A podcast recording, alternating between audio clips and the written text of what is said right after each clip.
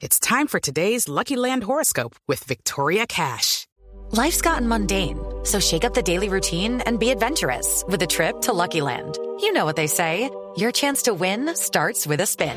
So go to LuckyLandSlots.com to play over 100 social casino-style games for free for your chance to redeem some serious prizes. Get lucky today at LuckyLandSlots.com. Available to players in the U.S., excluding Washington and Michigan. No purchase necessary. VGW Group. Void where prohibited by law. 18 plus. Terms and conditions apply. Sobre este tema, sobre las investigaciones que se vienen conociendo con datos aterradores de complicidades, complicidades desde Venezuela, pero también desde el ejército y desde la policía en Colombia, vienen trabajando las autoridades de nuestro país. Señor ministro de Defensa, Diego Molano, bien, bienvenido, ministro, buenos días. Néstor, buenos días. Un saludo especial para usted, para sus compañeros en la mesa de trabajo y para todos los oyentes de Blue. Ministro, ¿quién es primero este capitán Medina? ¿Qué han logrado ustedes averiguar sobre este señor? Como quedó evidenciado en la investigación, es un militar retirado desde el año 2015 que perteneció a la aviación militar y es el responsable de eh, las actuaciones materiales para tanto el atentado de la Brigada 30 como de coordinación de información y planeación de esta actividad dentro del Frente 33 de las disidencias de las FARC eh, para atentar contra el presidente de la República. Sí. Ministro, ¿y este capitán Medina estaba trabajando para los señores de las FARC en el momento de planear el atentado en la Brigada de Cúcuta? Pues toda la información que queda evidenciada dentro de las investigaciones que presentó la Fiscalía y que eh, que recopiló la policía de evidencia que él hizo todas las coordinaciones y preparó el operativo y el plan para los dos atentados, los cuales suministró y coordinó eh, con la financiación y el apoyo del Frente 33. ¿Y él se torció, se volvió amigo de los señores de las FARC antes o después de ser capitán del ejército, ministro? Pues, la información que tenemos es que su relación está dada después de que ha salido de, y ha sido retirado del, del ejército eh, y lo que evidencia es específicamente la relación en estas dos actuaciones. No hay ninguna información previa, por supuesto, eso es materia de investigación adicional. ¿Este capitán vivía en Cúcuta, ministro? Sí, y era estaba relacionado con las sanidades, por eso es que había tenido varias entradas allí al batallón 30, que donde opera la sanidad, que atiende no solo a los militares de la brigada, sino a todos aquellos que son retirados o pensionados que tienen acceso a la salud que ofrece las fuerzas militares. ¿Y a él lo atendían allí dentro de la brigada? ¿Por qué razón, ministro? ¿Qué decía o qué enfermedad le estaban tratando? No, la información es que entraba a sanidades no hay ninguna información que relacionada con que estuviera tuviera algún tratamiento. ¿Qué, ¿Qué es sanidad, ministro? Físicamente, ¿es un hospital que hay adentro de la brigada? Es el centro de atención, es un centro, un centro de atención médica que tiene las brigadas donde se atiende a los militares de la brigada como también a los retirados eh, y pensionados de las fuerzas militares. ¿Y cuántas veces había entrado él? Previamente la información es que se había entrado varias veces a Mina y había eh, tenido atención allí. Lo que evidencia es que cuando él entró estuvo con el carro precisamente casi dos horas ahí en el parqueadero de la sanidad de la Brigada 30 antes de que dejara la camioneta para el atentado. Ministro, ¿y nunca a nadie le pareció sospechoso que entrara tanto con el pretexto de ir a sanidad? Eh, Néstor. Su llamada está siendo transferida al buzón de mensajes y será cobrada después del tono. Se metió se, metió se metió otra llamada que quería preguntarle justamente Néstor que es muy muy raro que el señor el que entró el capitán que entró los explosivos sabiendo que llevaba explosivos se quedara dos horas eh, con ellos ahí, con la posibilidad de que le explotaran y de que él muriera ahí en el hecho. Entonces, quería preguntarle a ver si, si eso está plenamente confirmado que el capitán no tenía, pues no, no estaba haciendo. Luz María, la verdad no es el capitán más inteligente del que usted tenga noticia. Que haya grabado un video 18 días antes Ese video dura más de dos minutos, que es el video que hemos visto en televisión desde que es ayer. el que lo incrimina. El, el, claro, que es el video que se convierte Felipe en la prueba reina, diciendo aquí es donde vamos a, a poner el paquete. Abuelita, abuelita, que No. es donde vamos a dejar el Abuelita, paquete. abuelita es Mechas, Ajá. el señor de las FARC.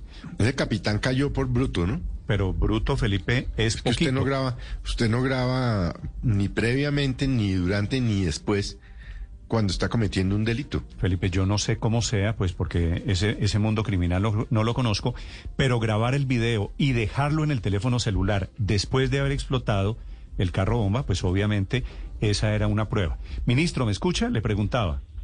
Sí, Néstor, sí. Perdóneme, perdóneme que le preguntaba en el momento en que se nos interrumpió la llamada. Este, este capitán ministro nunca les llamó la atención, nunca hubo una alerta porque estaba yendo mucho a sanidad de esa brigada. Bueno, Néstor, la verdad es que en esta brigada eh, pues entran, como le mencioné, a sanidad retirados eh, que frecuentemente usan los servicios de sanidad eh, y se acercan allí para ser atendidos. Por eso aquí lo importante es que la investigación que desarrolló la Policía Nacional y la coordinación que hizo la Fiscalía pues comiencen a evidenciar es lo que sucedió, quedó grabado especialmente en las cámaras cuando se detecta que él entró eh, buscando suplantar eh, pues algún oficial eh, en la entrada y utilizó la camioneta. Y es cuando comienza a hacerse seguimiento, se y pues gracias al trabajo conjunto entre la policía y la, el liderazgo de la fiscalía se logra evidenciar que él es el responsable eh, y que estuvo involucrado tanto en el atentado de la Brigada 30 como en, eh, por supuesto, el atentado al presidente y es donde se hace todo el seguimiento hasta que finalmente se logra su captura. Ministro, pero ¿cómo se explica que este capitán entre y se quede dos horas allí donde con los explosivos, eh, con la posibilidad de que le explotaran y se muriera él? No, ¿Hay algo de mucha ingenuidad o, o cómo lo explican ustedes? Lo, primero es que está claro que hubo una falla en el servicio de vigilancia de entrada y salida, por eso se tomaron decisiones respecto a esos protocolos y la aplicación de esos protocolos y quienes tienen la responsabilidad de la seguridad eh, de la brigada. Y por supuesto, esto hace parte de un plan terrorista que buscaron infiltrar y entrar allí para cometer ese atentado. Eh, evidencia que tenían información y que esperaban precisamente colocar eh, el artefacto explosivo a una hora determinada en una instalación especial porque consideran que iba a tener un grupo de personas ahí a esa hora. Sí. Ministro, ¿cómo accedi- accedieron al video que, pues, que estamos viendo en las redes desde ayer? El, material probatorio fue acopiado, por supuesto, por la policía y todo el proceso de judicialización y de presentación lo hace la fiscalía. Todo ese material fue encontrado en un celular y en un computador. Señor ministro, usted en la presentación de estas pruebas, que es la información que recibe el país, habla de Venezuela. ¿Qué tiene que ver Venezuela en los atentados, uno al presidente Duque y dos a la Brigada del Ejército? La manifestación que hicimos es que este, estos dos hechos fueron planeados desde Venezuela porque el Frente 33 de las disidencias de las FARC, su cabecilla principal, alias John Mechas, y responsable de coordinar la orden, de acuerdo con la información suministrada en las entrevistas por el capitán y otros, está en Venezuela. Sí, pero cuando usted mencionó a Venezuela, ¿se refería, ministro, también al gobierno de Venezuela? Yo me referí específicamente de que fue planeado desde Venezuela y que el gobierno de Maduro evidencia que sigue protegiendo y sigue un albergue de terroristas, como el caso específico de Alex John Mechas, que opera el Frente 33, es cabecilla del desarrollo de negocios de narcotráfico y planearon un atentado terrorista contra una brigada y contra el presidente de la República en Venezuela. Estos, estos señores, los del atentado a la brigada y los del atentado al presidente, ¿son los mismos, ministro? Dentro de los 10 capturados que hizo parte del proceso, tres de ellos participaron en los dos hechos, Sí. incluyendo al capitán. ¿Y quién, Pues ¿Y quién es el responsable? ¿A quién se le ocurren esos atentados, ministro? Digamos, lo que ustedes llaman el autor intelectual de estos atentados, ¿quién es? Pues aquí lo que se evidencia es que esas instrucciones fueron dadas por alias John Mechas del Frente 33 de la FARC y el que suministró y planeó las acciones fue el eh, capitán retirado. Ministro, ¿qué preocupación genera al interior de las fuerzas militares el hecho que esté involucrado un ex capitán del ejército, pero también que se haya sobornado a policías para mover los explosivos por Cúcuta libremente? Es decir, hay un fuego contra fuego y hay un desencanto por parte de las fuerzas militares con la institucionalidad. Salvo primero señalar que aquí las acciones criminales y delictivas son una responsabilidad individual tanto la de la persona retirada del ejército como, por supuesto, de cualquier otra que hubiera sido involucrado en alguna acción eh, que hubiera permitido sobornos o complicidades. Y esas son acciones individuales que no tienen por qué tener ninguna responsabilidad individual.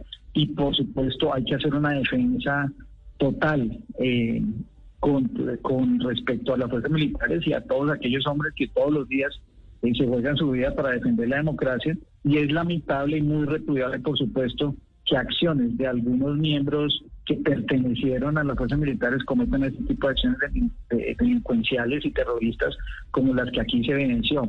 Pero en general lo que hay que dar es un respaldo a las fuerzas militares y de policía y condenar y judicializar y capturar a todos aquellos que cometen estos actos criminales como sucedió en este hecho. ¿Cuál fue el papel directamente de los policías en este tipo de atentados?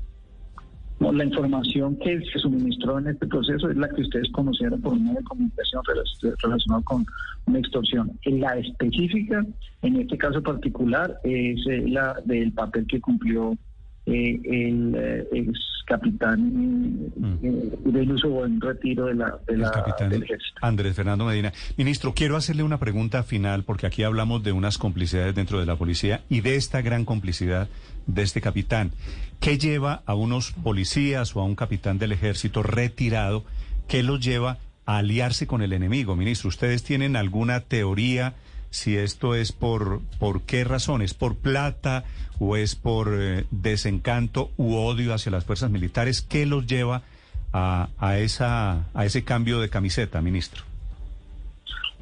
Néstor, lo que desafortunadamente es la mayor amenaza para Colombia y que lleva a este tipo de complicidades y a este tipo de actos denunciales y terroristas contra la institucionalidad es narcotráfico. Desafortunadamente, el norte de Santander tenemos en el Catatumbo una de las zonas con mayores hectáreas de cultivo de coca.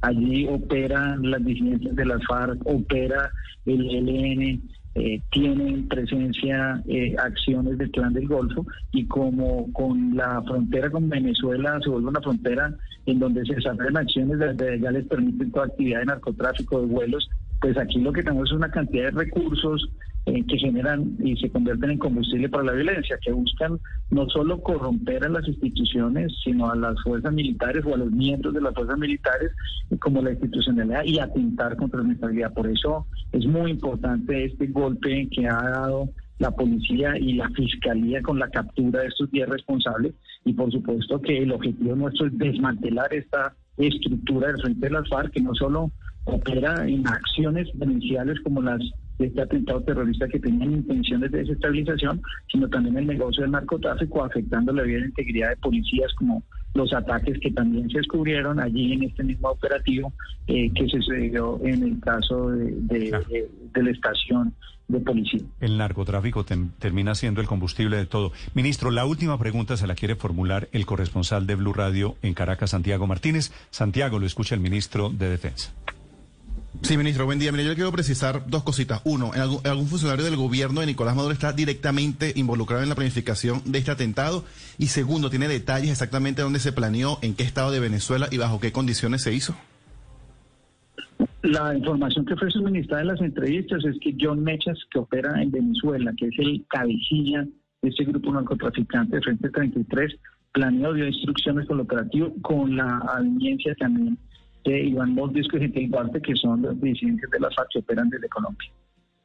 Es el ministro de Defensa, Diego Molano, hablando sobre los atentados y el resultado de las investigaciones con 10 capturas en las últimas horas de vinculados, inclusive este capitán del ejército, vinculados a esos atentados. Gracias por estos minutos, señor ministro.